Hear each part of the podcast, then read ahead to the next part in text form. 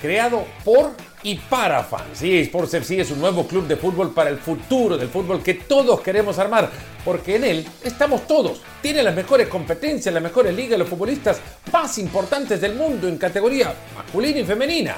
La Premier, ahí está, la Liga, ahí está también. La UEFA, todos están. Es que estamos todos y todos están invitados, hasta las voces que les hemos llevado la emoción de los deportes. Ahí estamos con Marito. Atrévanse a jugar EA Sports FC y demuestren que tienen el fútbol en sus manos. ¿Qué tal? ¿Cómo les va? Bienvenidos a la mesa de ESPN FC. El Barça es líder de la competición, tiene 20 puntos y mañana juegan en Montilivia el Girona y el Real Madrid, que lo persiguen ahora en la clasificación con un partido menos y con 19 y 18 unidades cada uno respectivamente. Con Mario Carrillo, con Alex Pareja, con Richard Méndez. Vamos a ir analizando de entrada así lo que ha dejado el partido en Montjuic. La sexta victoria en ocho fechas del Fútbol Club Barcelona. Mario, ¿cómo andas? Bien, un gusto y mira más que alineación. ¿Te gusta? Es una ventaja, me gusta mucho. Me Bien. gusta mucho lo de Richard, la humildad de Alex. Pensamos en la convocatoria. No fue fácil hacer la convocatoria de hoy porque venías tú, dijimos, ¿cómo trae, ¿a qué jugadores traemos que Mario se sienta cómodo? No, muy bien. Bien. muy Le, le atinamos. Sí. Bueno, nos da gusto eso. Alex Pareja, ¿cómo andas? Buenas tardes. ¿Qué tal? ¿Cómo estáis? Encantado de entrar en los planes del Mister, ¿eh? Si, si el Mister me quiere, yo mucho más tranquilo. Eso siempre es mejor. Cuando el entrenador te pide, Richard, ya vas de gane. No, además que ya, ya Mario, cuando te da la orden, ya tú sabes. Ya tú sabes dónde colocarte, ya tú sabes a quién cerrar, sabes a quién pegarle también el hachazo. Y por supuesto, teniéndote a ti de 10. Vamos bien, Alex y yo estamos encantados. No, esa responsabilidad se la ceba a cualquier otro que seguro nos irá mejor. Vamos ya a lo que ha sido fecha 8 de la Liga. El Barça recibiendo al Sevilla, que tiene como una vida de no ganarle un partido de Liga al Fútbol Club Barcelona. 16 encuentros. Ahora vamos con los detalles de lo que ha sucedido en, en, el juego. Lo iremos revisando. Sergio Ramos acaba marcando diferencias. Se especulaba mucho el morbo que tenía Sergio Ramos de jugar otra vez ante el Barça. Bueno, marca en propia portería y le da la victoria al Sevilla. Al margen de un accidente, porque eso es un accidente del fútbol, Mario. ¿Sensaciones del partido? ¿Qué te gustó, qué no te gustó? ¿Qué me gustó? Bueno, Barcelona tiene una gama de jugadores eh, que no sabe aparentemente cómo acomodarlos. Por ejemplo, cuando veo a Yamal por la derecha y veo a Sergiño por la derecha, los dos extremos. Rafinha, Rafinha. Rafinha, perdón. Los dos extremos por el lado derecho, volanteando, dices, ay, va al ataque. Joao Félix por la izquierda, mm, va al ataque. De volante defensivo a Gaby y a Gundogan, demasiados atacantes. Demasiados, demasiados atacantes. Y le faltó esa, esa claridad, pero merecía ganar Barcelona tranquilo. Se fue lesionado Rafinha. Por cierto, el primer parte médico habla de la posibilidad de que esté un mes fuera y ya se empiezan a hacer cálculos de si llegaría o no llegaría para el eh, clásico del 28 de octubre. Eh, lo mismo para ti, Alex. ¿Con qué te quedas de esta victoria del Fútbol Club eh, Barcelona? Si lo tuviéramos que calificar del 0 al 10, siendo 10 que el Barça ha jugado muy bien, eh, lo, recalco porque es uno de los objetivos que ha dicho Xavi persigue para esta temporada. Sí. ¿En qué calificación pones al Barça hoy? Pues yo le voy a dar un 7, 7 y medio, porque me ha gustado las intenciones del equipo de Xavi. Como dice Mario, es un equipo que todavía tiene que encontrarse, todavía tiene que acomodar las piezas, pero a mí me encantó hoy que el Barça volviera al 4-3-3 más puro, con dos laterales abiertos. Lo hemos visto muy poco a, a Cancelo hoy volantear, lo hemos visto más doblar a la Yamal o, o ofrecérsele por dentro, pero en una posición más natural para un lateral. Hemos visto también a Joao Félix bien abierto en la banda izquierda. Y ahora estos son el resumen del partido, las campeonas del mundo que han sido eh, homenajeadas en Montjuic y Sergio Ramos que regresaba. Sí, señor. Bueno, vamos viendo ya imágenes del juego. El Sevilla que tenía que lidiar Richard con la ausencia del Nesiri, condicionando en buena parte el ataque del equipo de José Luis Mendilibar. Pero con todo y eso generando sus opciones. Un primer tiempo sin goles, pero con oportunidades de ambos lados. La más clara llegó aquí para Joao Félix. Sí, aquella pelota que John Félix revienta contra el larguero estuvo muy cerca de poder batir eh, el arco del Sevilla. Un Sevilla que hay que recordar que, sale sin, su nueve eh, puro, sin el Nesiri. Hoy no cuenta eh, el Nesiri en los planes, obviamente, del Sevilla por, por la lesión, pero un Sevilla que durante el primer tiempo ocupó muy bien los espacios, supo cómo resistir y cómo competir en algunos duelos individuales. Ahora, me encanta lo que hace Xavi en el segundo tiempo, de, ponerle una velocidad más, una marcha más al ritmo del partido y entonces ya sí Sevilla se empezaba a ver superado. Hay una imagen que se quedó viral desde hoy muy temprano. En un clásico en Camp Nou saltaban a la cancha eh, Sergio Ramos junto con el Real Madrid y de los niños que acompañaban a los jugadores, el que le correspondía con Sergio Ramos era Lamin Yamal. Hoy Lamin Yamal, en un cabezazo de él, pega en Sergio Ramos y termina por ser el gol de la victoria. Cosa de la vida, ¿no? Sí, señor. Bueno, tercer autogol de Sergio Ramos en Liga, que insisto, ¿no? Curiosidades, accidentes del fútbol. Había marcado dos con el Real Madrid ante el Sevilla y hoy marca con el Sevilla ante el eh, Fútbol Club eh, Barcelona. En eso de cambiar un poco el ritmo de partido, Evidentemente la apuesta de inicio por uh, Lamil Yamal y luego el cambio cuando se va lesionado Rafiña, Mario, de Fermín López, ¿no? Estas caras nuevas, estos uh, nuevos futbolistas, los niños rebeldes del Fútbol Club Barcelona, ¿no? Y aparte, cuando veo que sale Rafiña y entra este chico, la primera pelota que toca este chico eh, lo hace con un desparpajo, con un atrevimiento, con una claridad como si tuviera mucho tiempo jugando. Aparte, hizo el área, eh, ayudó más, mucho más en la marca, por supuesto, que Rafinha tiene otra característica, pero equilibró más el partido de toda esa gama de jugadores que tiene Barcelona de ataque, que es una riqueza. Él, por lo menos, tenía más ida y vuelta. Eh, tarda, bueno, tarda. Mete a Uriol Romeo al 62, eh, Alex. Ya había dicho el otro día en el partido contra el Celta que remontan que Gaby podía responderle en ocasiones para jugar el medio centro. ¿Sorprende Xavi de inicio hoy con, con, una ausencia de un mediocampista puro, natural, de cinco, digamos? ¿Te, llamó la atención eso?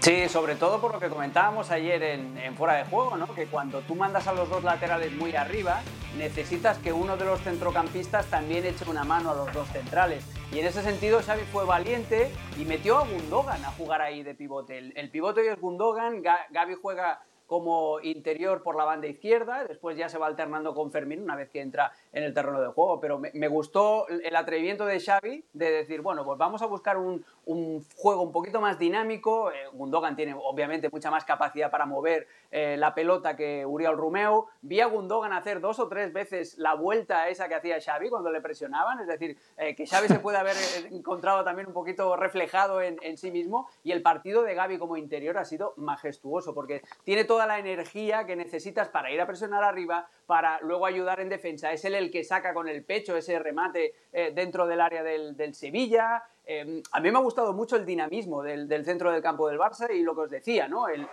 volver a los extremos puros. ¿Por qué aparecen los espacios por dentro para que Rafinha, cuando duró, cuando estaba sano, rompa por allí? Pues porque la Yamal es tan bueno que sin tocar la pelota condiciona al rival. Porque estando bien abierto en la banda, el lateral tiene que estar mucho más cerca de él y ahí se abre un hueco entre central y lateral, que es lo que intentaba Xavi. Eh, oh, apretarlo, aprovechar ese hueco con Rafinha. Cuando entra ya Fermín es otro tipo de fútbol, es un fútbol más combinativo, y déjame que, te diga que lo de Fermín es un escándalo, es un milagro. Es un chico que el año pasado estaba en el Linares, en primera federación, en la tercera categoría del, del, fútbol español, que había salido de la cantera del Barça cedido porque no acababa de pegar el estirón físico y hoy interpreta todo lo que le pide Xavi a, la perfección. Por eso te digo que ha sido un partido que me ha gustado eh, y ha tardado Xavi en eso, en meter al pivote a Uriol Romeo, porque quizá lo único que le ha fallado al Barça un poco ha sido controlar el tempo del partido. Ha sido un partido muy atropellado, muy de ida y vuelta y eso también en ciertos momentos le beneficiaba al Sevilla. Bueno, no sé si por eso el 7-5, tomando en cuenta, Richard, que Alex es un profesor exigente. No te pregunté a ti lo mismo, pero si tuviéramos que calificar el desempeño del Barça en estas aras de perseguir el jugar bien a la pelota, ¿qué calificación tiene hoy el equipo de Xavi? Bueno, no, yo diría, yo le pondría el 8. Yo voy un poquitito más que Alex. Yo sé que Alex suele ser un poco cauto con esto, ¿no? A ver, a, mí me gustó la osadía que tiene Xavi, porque, a ver, yo hoy no me imaginaba eh, ver a Rafinha jugando de interior, por ejemplo, y tener ese vértigo que vas originando, lo que viene a explicar Alex, con el extremo, con la Yamal, originando espacios para los carriles centrales, donde el Barcelona, cuando el Sevilla se agrupaba y trataba de presionar al hombre que recibía la pelota, era donde más se sentía cómodo el Barcelona para ese juego de primera y lograba eh, abrir espacios y gritas. Sobre todo, eso lo terminamos de ver mucho más, sobre todo en el segundo tiempo, cuando empieza ya a aparecer más espacios porque ya el Sevilla terminaba agotado y porque Barcelona había aplicado una marcha más. Yo sí le voy a dar el 8 y no me voy a quedar con el 7 y medio. Yo lo subo a 8 en la calificación.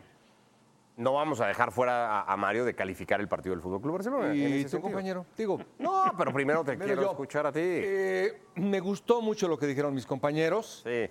Eh, no olvidemos que ataca al Barcelona con siete jugadores. Es decir, atacar con siete a estas alturas, defenderte nada más con tres defensas, es una barbaridad.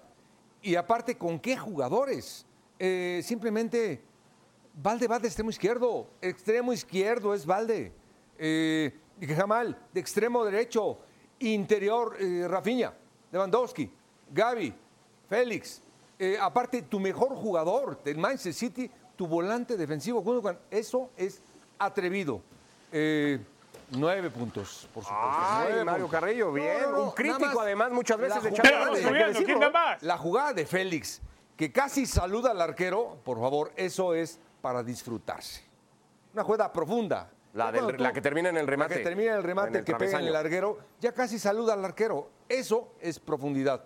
Y estos jugadores son una gama. Lo que hace Xavi hoy fue fantástico. Bueno, hablamos un poquito del Sevilla rápido antes de tocar un tema que se sale de lo que ha sucedido en la cancha y sí de lo que pasaba en los palcos. Hoy de Monjuic, rápido el equipo de Mendilibar, Richa, arrancó bien y que como que se cansó para el segundo tiempo. Yo creo que el Barcelona lo termina arrinconando, más que cansarse. A ver, tenemos un Sevilla que trata de apostar mucho a la ocupación de espacios, que de a rato se convertía en un compacto 4-5-1. Eh, lo que Vacchio en el frente no, no te va a intimidar lo que te puede intimidar en The City, pero sí en la mitad de la cancha lograba equilibrar y bastante, lograba competir y mucho el Sevilla y por eso que tenemos un primer tiempo donde genera sus oportunidades, donde el Sevilla logra atacar aquellos espacios que el Barcelona, eh, pues por, por ausencia de tantos defensores, le costaba tener. Son parte de, las, de los riesgos que asumes cuando tienes tantos jugadores habilidosos con la pelota, pero de menos pierna dura. Y esa es alguna de las cosas que trató de aprovechar Mendilibar.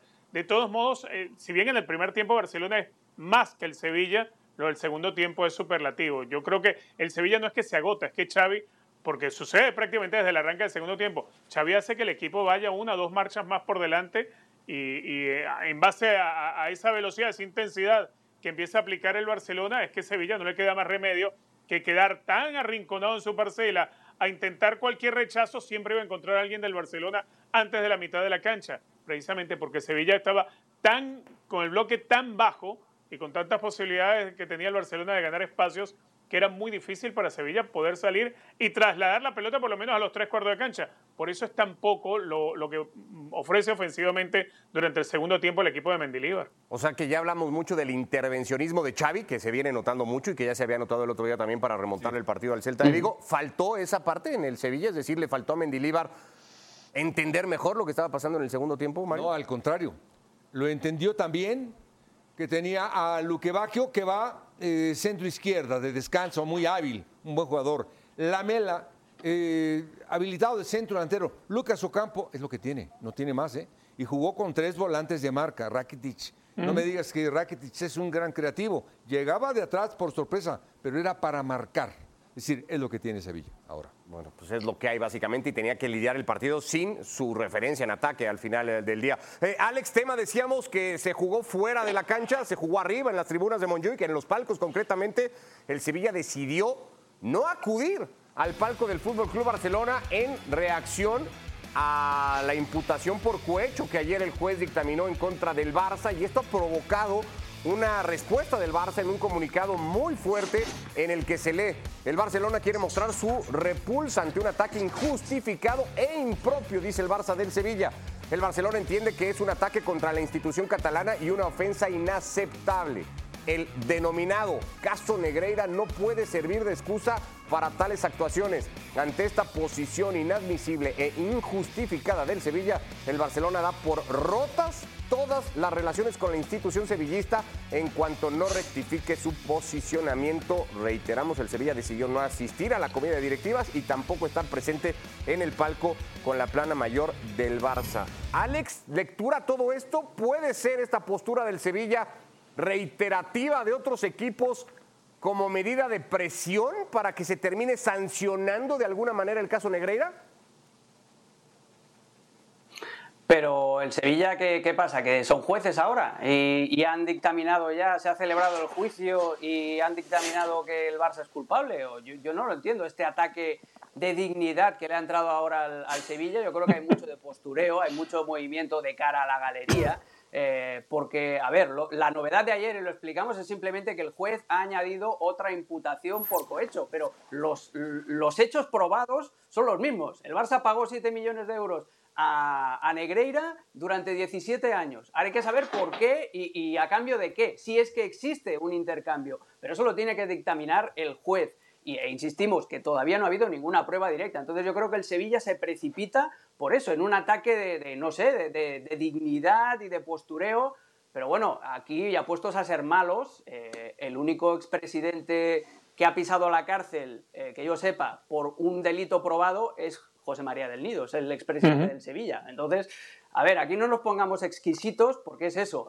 Eh, yo estoy, ya sabéis mi opinión, que este tema apesta por todos los lados, pero hay que dejar trabajar a la justicia. Y yo no entiendo este ataque ahora de, dignidad que le ha entrado al Sevilla. Sí, raro al menos. Veremos, los, insisto, ¿eh? lo, que pueda hacer el desarrollo de la competición y de distintos partidos, qué posturas van asumiendo los distintos rivales del Fútbol Club Barcelona a través de sus directivas cuando tengan que medirse ante el equipo que encabeza Joan Laporta. De momento, victoria 1 a 0 por el líder al Barça de la clasificación. Mañana juegan dos equipos que entre ellos se quitarán puntos, pero que si hay vencedor, sacaría al Barça justamente de esa posición de honor. Con eso volvemos a ESPN FC, la previa del Girona.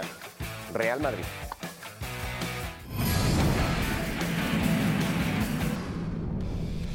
Esta es la clasificación al momento en la Liga de España. El Barça ya tiene ocho fechas disputadas, tiene 20 puntos. Girona tiene 19. De momento ahora segundo el equipo de Michel que mañana va a recibir al Real Madrid.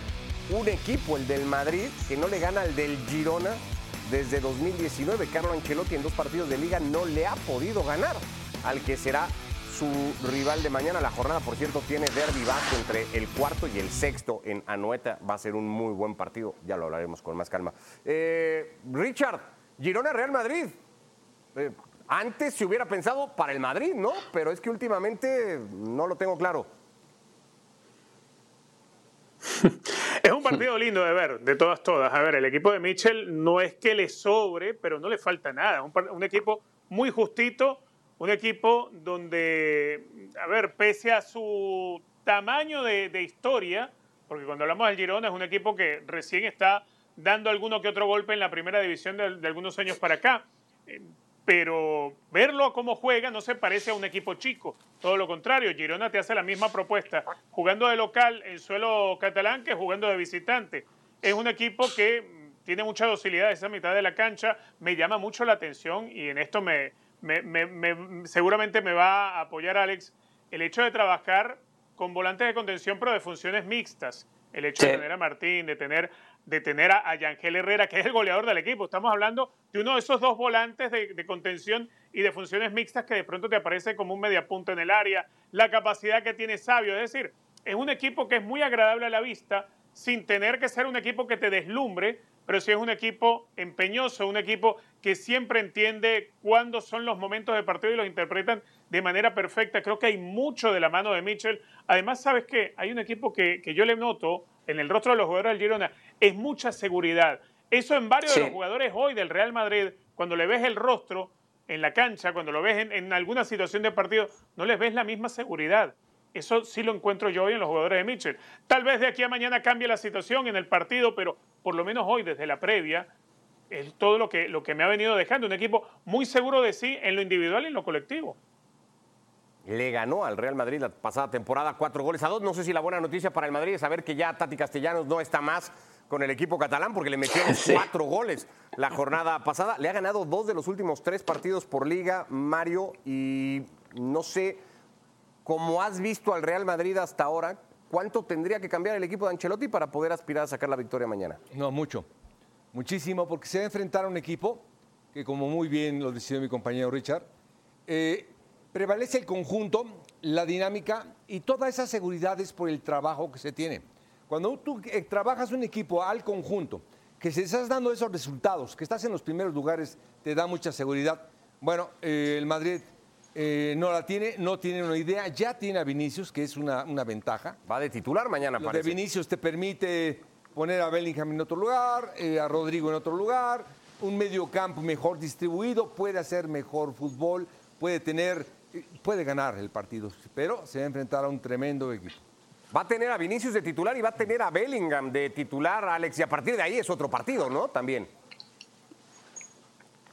Sí, sí, sí, ya vimos. Vinicius a mí me encantó. Los eh, 30 minutitos que tuvo contra Las Palmas fueron muy buenos, fueron óptimos para que el chico recuperara sensaciones. Estuvo con chispa, estuvo con dribbling y además cuando entró, eh, y ahí ya llevo la cosa a mi terreno, eh, volvió el Madrid a jugar con un 4-3-3. Y yo creo que esto es muy, muy importante para, para Carreto Ancelotti. Que Vinicius eh, haga lo que mejor sabe, que es a- a- hacer diabluras ahí cerquita de la banda. Eh, por el otro costado tienes mil alternativas. Si quieres a Fede Valverde para tener un repliegue más poderoso, lo colocas allí. Si quieres jugar con Rodrigo, tienes dribbling en las dos bandas. Si quieres premiar a Brahim, lo puedes seguir metiendo allí como, como extremo. Y tienes a Bellingham en la media punta por detrás de José Lu. Yo creo que Carleto le tiene que dar una vuelta a eso, a, a abandonar esos sistemas tan estrechos y volver a utilizar a Vinicius donde, donde mejor eh, rinde, que es en la banda izquierda. Pero vamos a ver qué es lo que elige y sobre todo también vamos a ver qué planea en defensa, teniendo en cuenta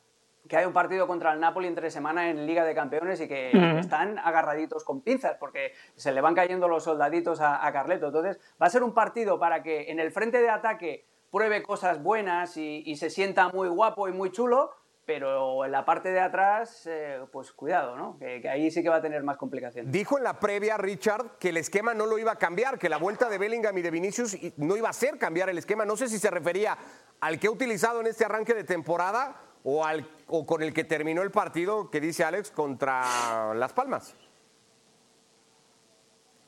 Hay una realidad eh, y, y creo que es- esta semana sin, sin Vinicius Junior se entendió perfectamente. El esquema no funciona si no tienes a alguien que pueda ganarte en el uno contra uno y para eso tienen los Eso dos es. hombres de banda, Vinicius Junior y Rodrigo. Eh, el esquema requiere de dos nueves y de esos dos nueve uno no puede ser Joselu, porque Joselu tuvo, no sé, 20 mil situaciones para liquidar desde el partido con Unión Berlín, en, en todos esos partidos apenas logró marcar un gol. Mm, creo que tiene que, darle flexibilidad. Yo no digo que, te quedes atascado en un 4-3-3, pero de a ratos tienes que liberar a, Vinicius Junior, porque la fortaleza del brasileño, los mejores minutos del brasileño en esta temporada han sido siempre partiendo desde la banda, cuando él se desentiende de ese 4-4-2 plano, o, o- perdón, de ese 4-4-2 en diamante, cuando él se desentiende y se va tirando un poco más afuera, es donde vemos la mejor versión de, de Vinicius Junior.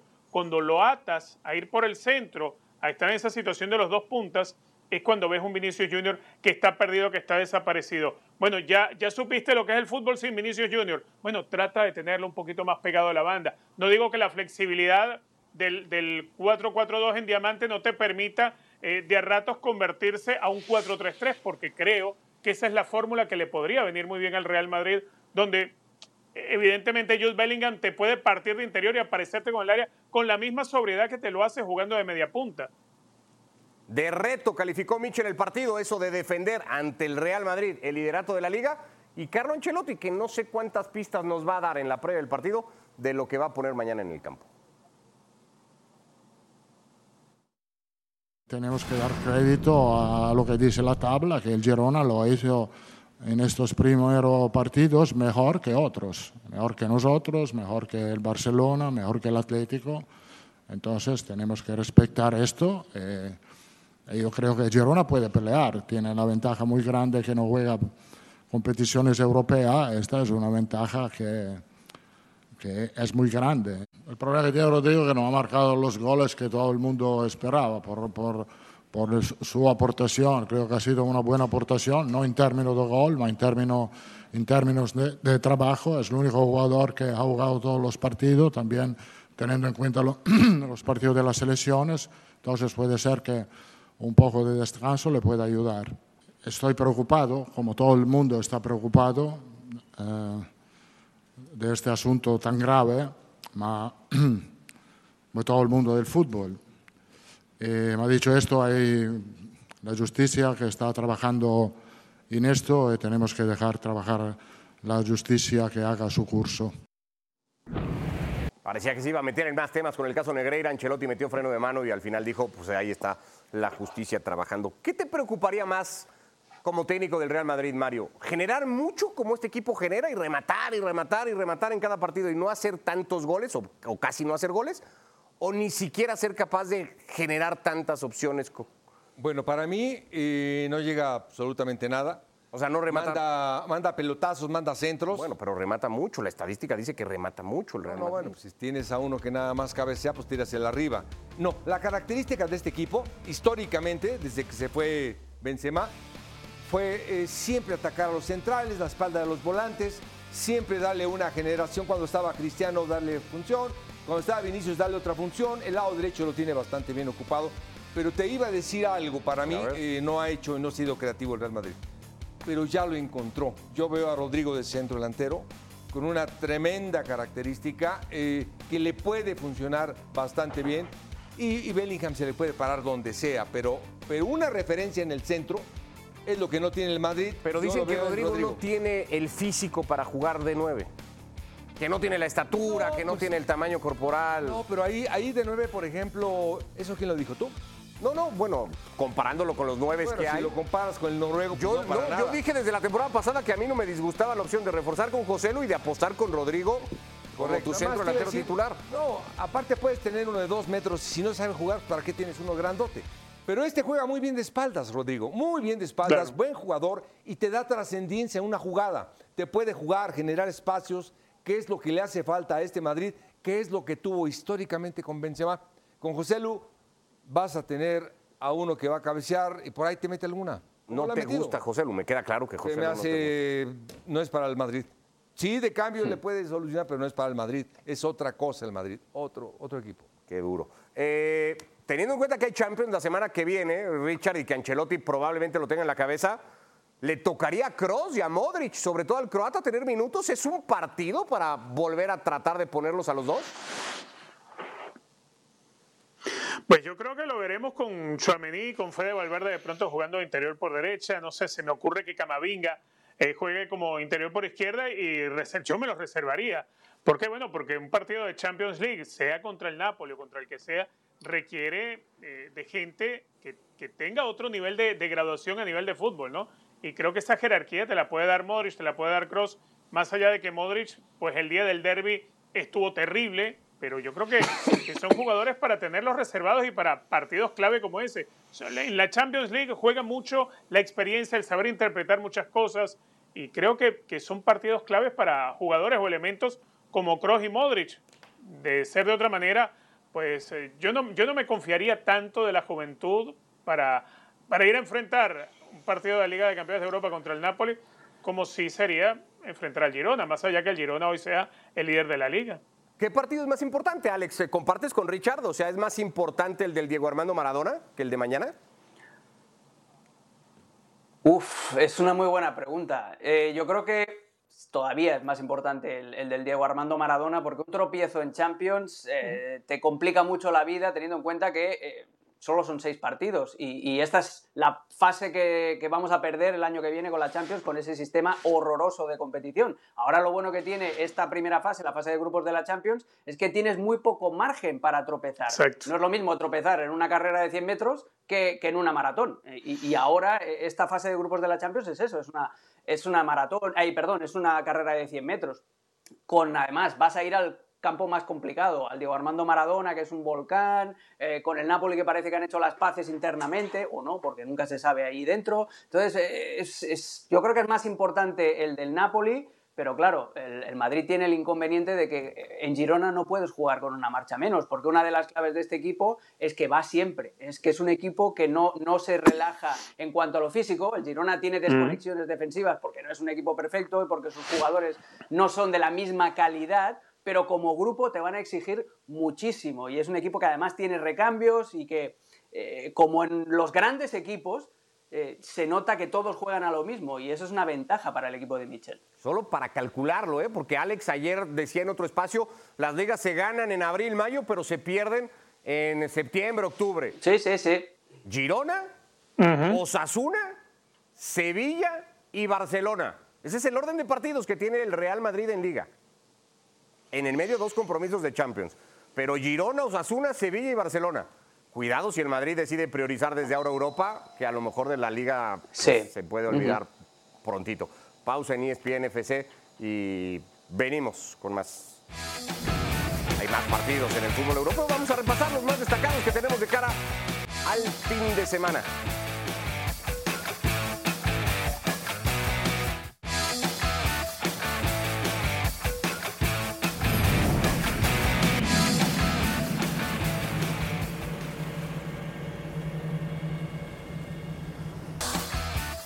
Este segmento es presentado por EA Sports FC 24, el juego de todos.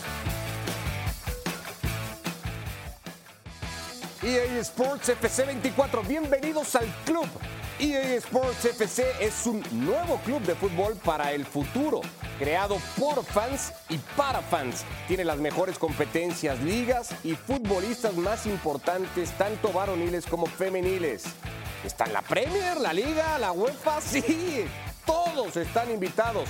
Atrévete a jugar en EA Sports FC. Es el juego de todos. Supongo que tuyo también, Alex. Hoy sale a la venta ya. Sí, ya me lo, me lo tengo que descargar. Bueno, ¿sabes qué pasa? Que mañana tengo el derby vasco con Fernando Palomo y voy a ver si me da algún código, ¿eh? porque yo soy como los T-Rex. Yo tengo las manitas muy cortas y yo pagar por un videojuego me cuesta, me cuesta mucho, pero no, no, mañana a, a ver si, si me lo descargo. Y tengo mucha curiosidad por, por jugar con Aitana Bonmatí, que es una jugadora que a mí me vuelve loco y que, y que tengo muchas ganas de manejarla en el juego. Yo te lo regalo, Alex, no importa, yo te lo regalo. Sí, bueno, ahí está Richard, que se pone guapo. A, a todos, ¿no, Richard? Hoy, los que le manden un correo a Richard Méndez, los No, 10 no, no, primeros, Alex, Richard nada el tú- juego. ¿No? No, el tacaño es Alex, tú no eres tacaño, Mario tampoco.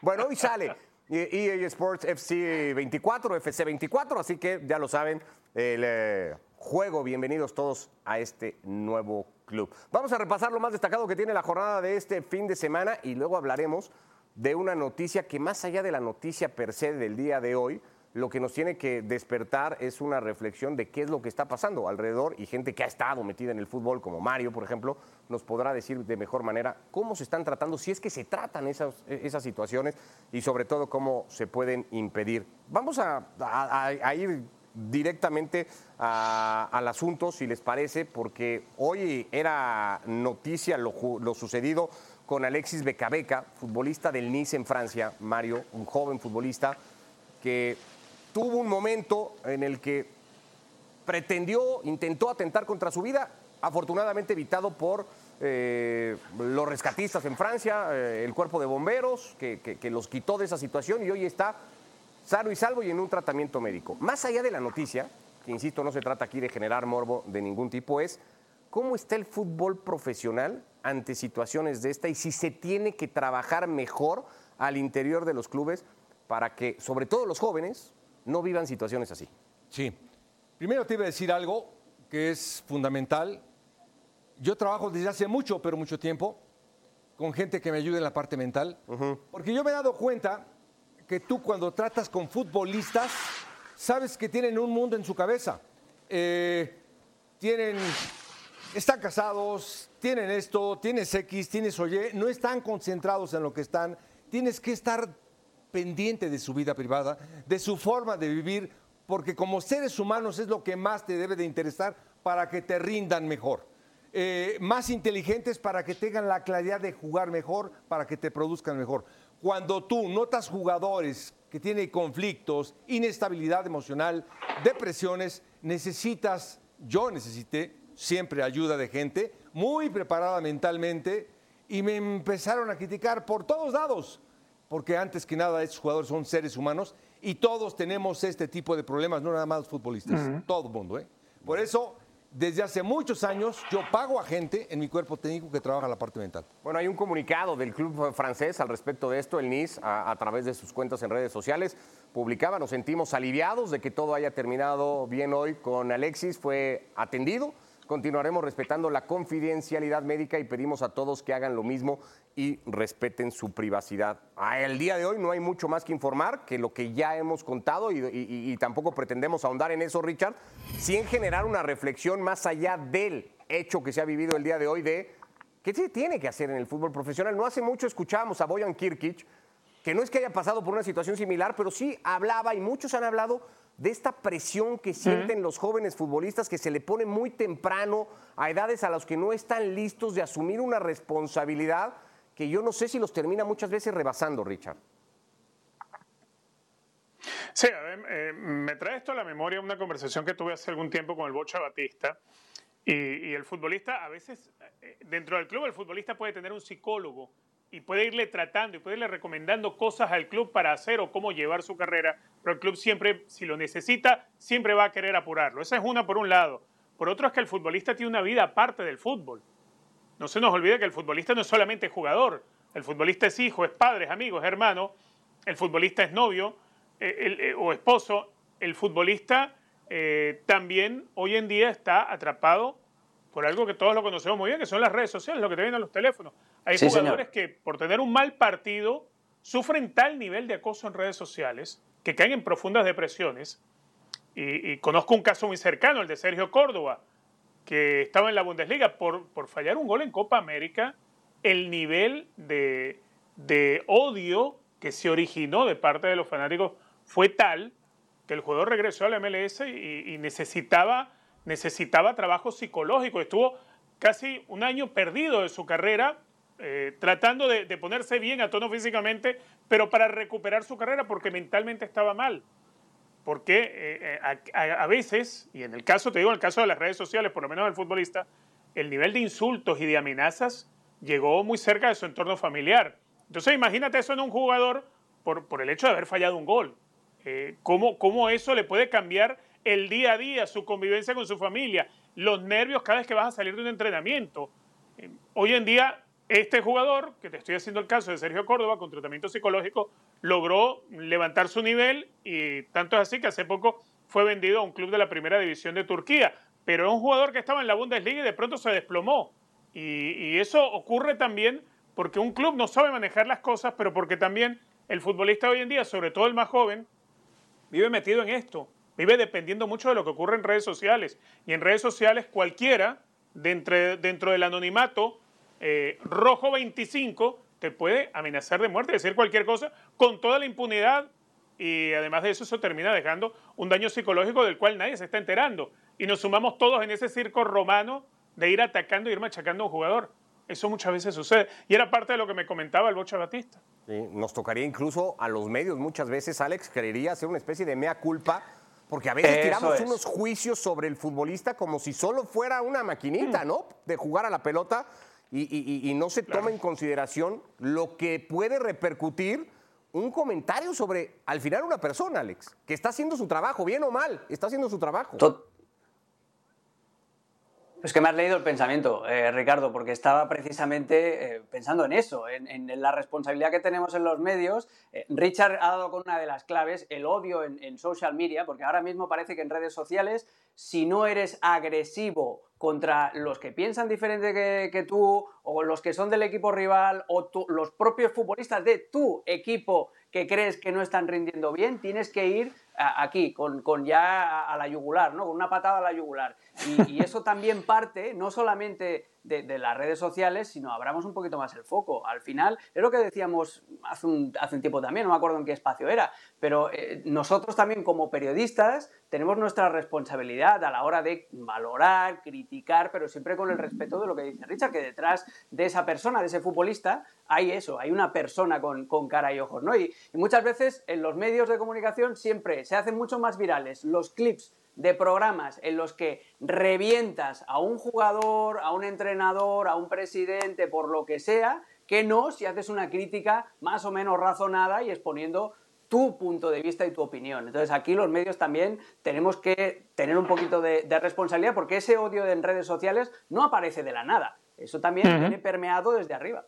Sí, correcto. Claro. Bueno, pues parte de las reflexiones que, que deja un caso como el de hoy, que me parece asimbrado en general al fútbol internacional por, por- por la noticia impactante que fue, pero que tendría que, No, y- que llevar a un Te iba a siguiente decir- paso. Mario. Y te iba a decir otra cosa, eh, rápido.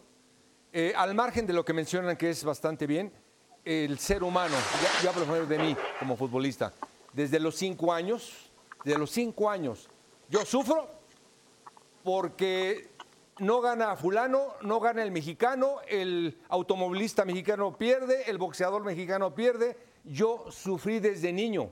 Cuando una mala actuación mía como jugador a los siete años, yo no podía dormir. Y, y conozco hijos, primos, sobrinos que tienen esa misma situación. A mí, yo amo el fútbol, amo el deporte. Bueno, te pasó luego como técnico igualmente, Mario. Tienes historias que has compartido No, en, no. en privado de, de- de lo que significaba perder, ¿no? Para ti. No, bueno, pues te digo, el conocerlos, el saber que el perder para un jugador, sientes que te quitan la vida cuando haces una mala jugada. Y hay seres humanos, hijos, sobrinos que son de esa manera, viven así el deporte. Sí, correcto. Alex, perdón.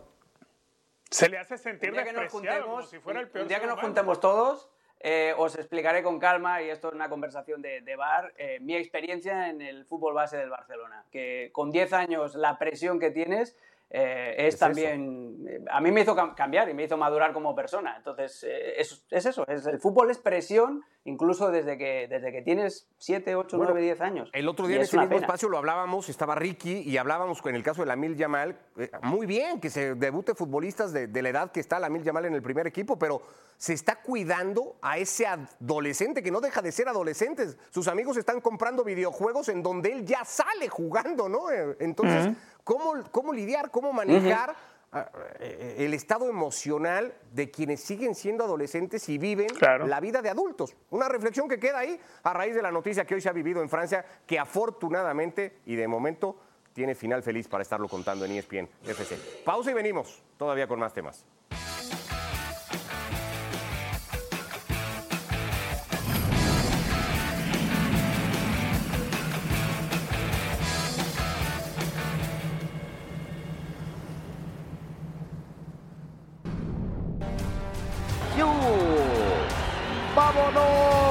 ¡Hay fútbol! Desde el estadio Alfonso Lastras para todos ustedes, aquí, a través del líder mundial en deportes. Pues ha tenido ahora sí que una mala racha. Eh, desafortunadamente empezamos con el pie izquierdo. La verdad que uno como afición le toca estar en los momentos buenos y malos y Esperemos que pronto salgamos de este bache y a seguir apoyando. que obviamente estamos apenados por esta situación, que sin duda ha sido un torneo malo. El centro remate. ¡Gol del Atlético de San Luis! ¡Gol! La primera que tocan los dos. Para nosotros va a ser un partido como si fuera contra el 2, contra el 3, contra el 4. Aquí no nos bajamos en ningún momento, trabajamos igual. La invitación para que nos acompañen esta noche. El líder del campeonato, el Atlético San Luis, en la señal de líder mundial por ESPN, por la plataforma de Star Plus, recibiendo al penúltimo clasificado, un torneo que ha sido hasta ahora desastroso para Cruz Azul y que buscará corregir en la cancha del mejor equipo del torneo.